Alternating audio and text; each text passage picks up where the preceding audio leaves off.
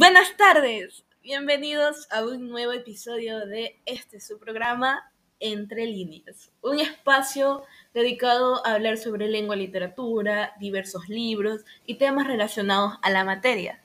Soy Noelia Bermeo y para mí es un gusto estar nuevamente aquí compartiendo con ustedes. Y bueno, estamos cerca de las fiestas navideñas y de fin de año, pero como equipo quisimos traerles un tema muy importante, que es la metodología de la comunicación. Como saben, este equipo realmente está emocionado por de llevarles la información, así que no voy a extender más este saludo y nuevamente bienvenidos aquí.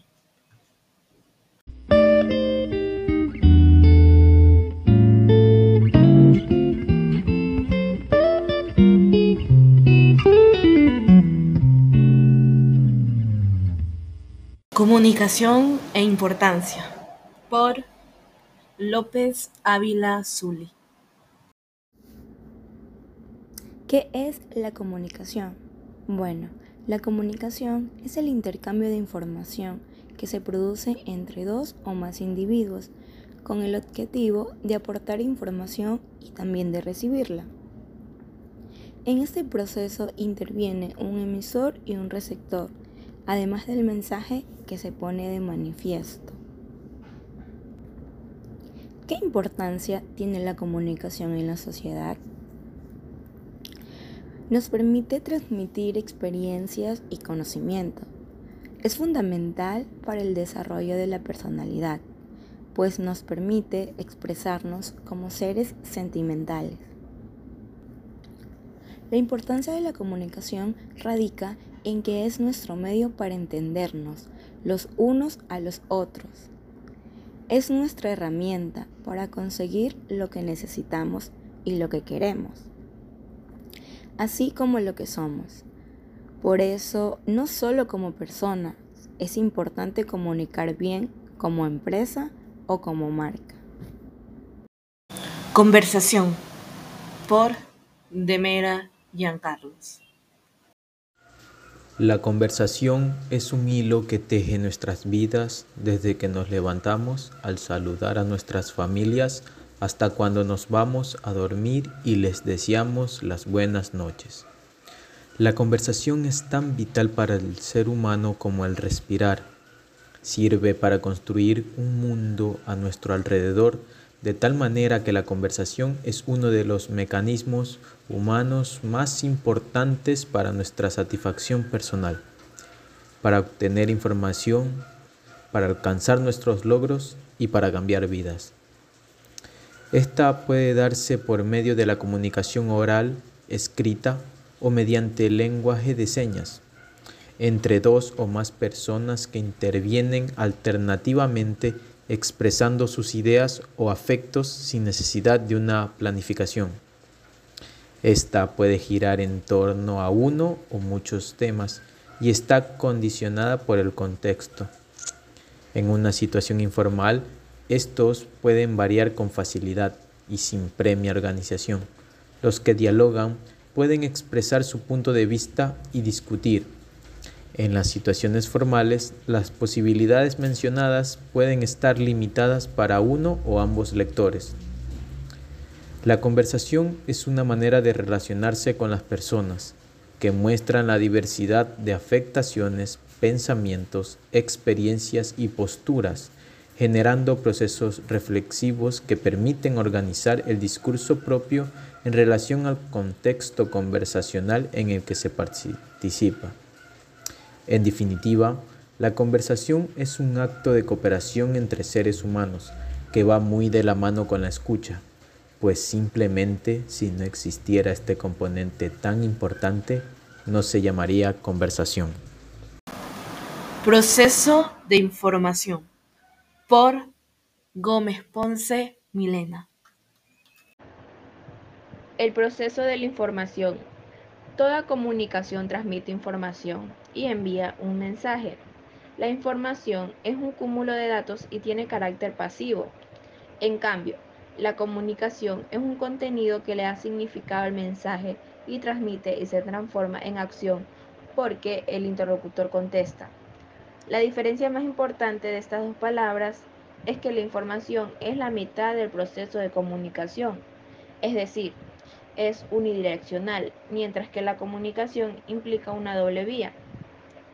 En México se privilegió fundamentalmente la información. Era lo que se tenía en los medios impresos y lo que empezaba a imperar en los medios electrónicos, como la radio por la década de 1920 y la naciente televisión por la década de 1950. La carrera se llamaba periodismo, inclinado hacia las ciencias de la información.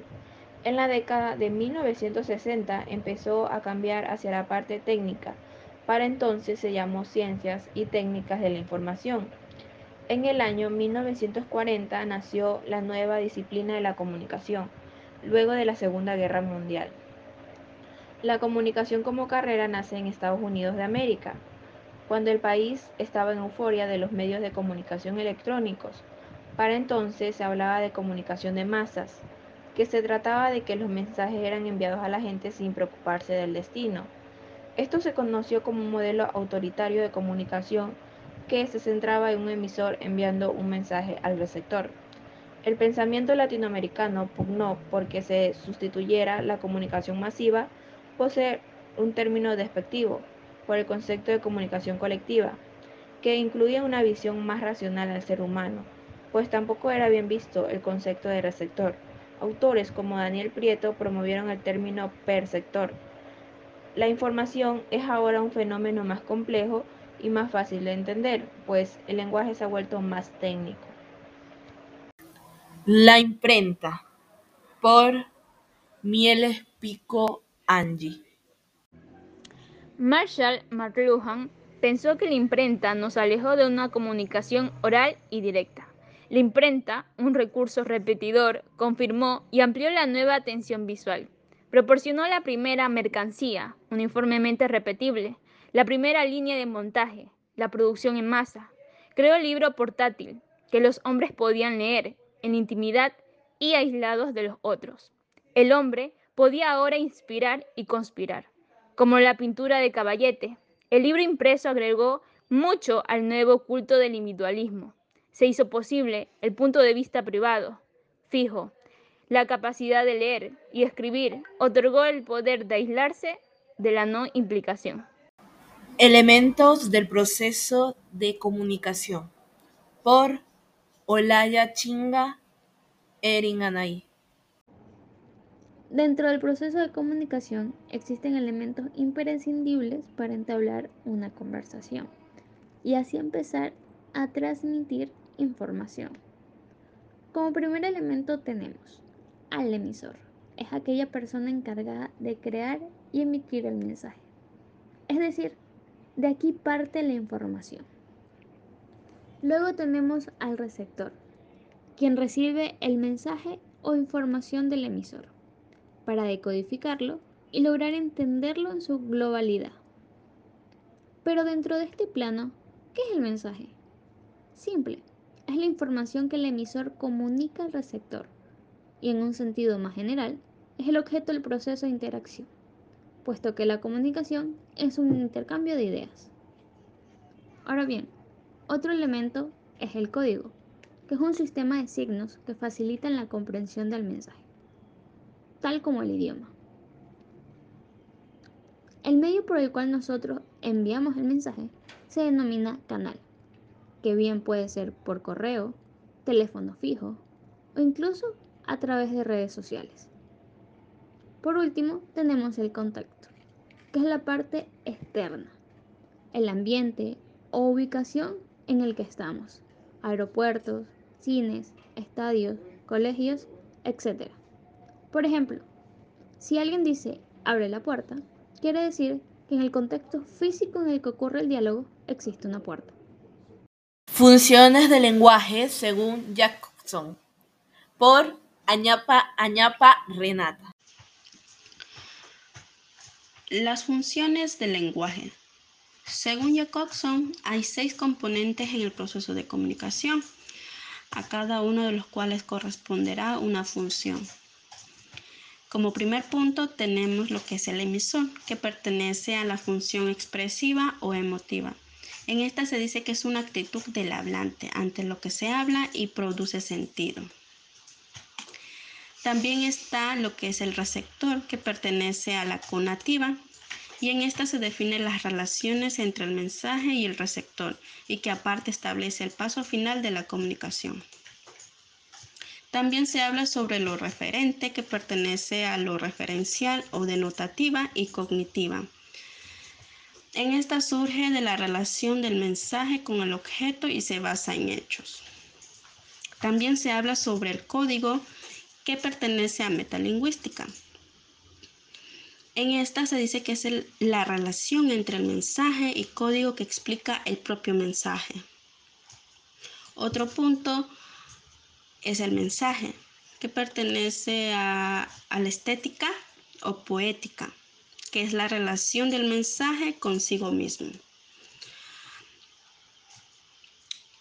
Y como punto final tenemos lo que es el canal, que pertenece a la fática, que es la relación del mensaje con el canal y facilita el contacto entre el emisor y el receptor. Bueno, ahora yo voy a hablar sobre la relación que existe en el lenguaje verbal y no verbal.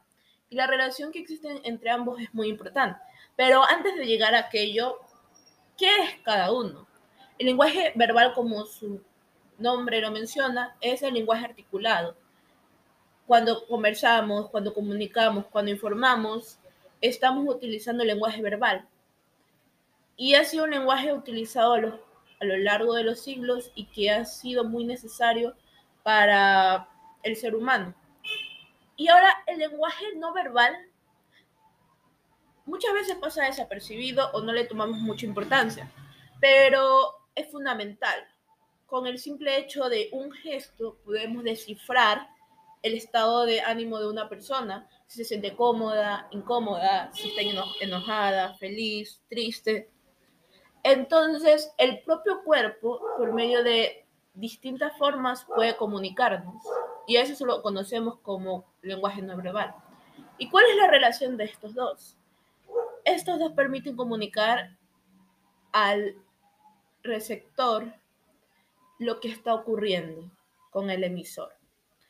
Entonces, una de las formas donde podemos encontrar mucho lenguaje verbal y no verbal es en los discursos, dado que un político, poniendo de ejemplo, al dar un discurso, tiene que con su cuerpo, con su voz, manifestar la seguridad de lo que está diciendo. Y por medio de estas dos, ganar al pueblo, ganar a un público para que voten por él, para que lo acepten. Y no solamente eso, el lenguaje verbal y no verbal permite muchas cosas, desde decir la verdad, engañar, manipular. Entonces estos dos tienen una relación y una función importante en la vida del ser humano y no se puede apartar el lenguaje verbal y no verbal o decir que uno es más importante que el otro, porque los dos se relacionan y cohesionan de una forma muy grande. Y bueno, eso fue todo por el episodio de hoy. Muchas gracias a ustedes por escucharnos. Tengan una linda semana.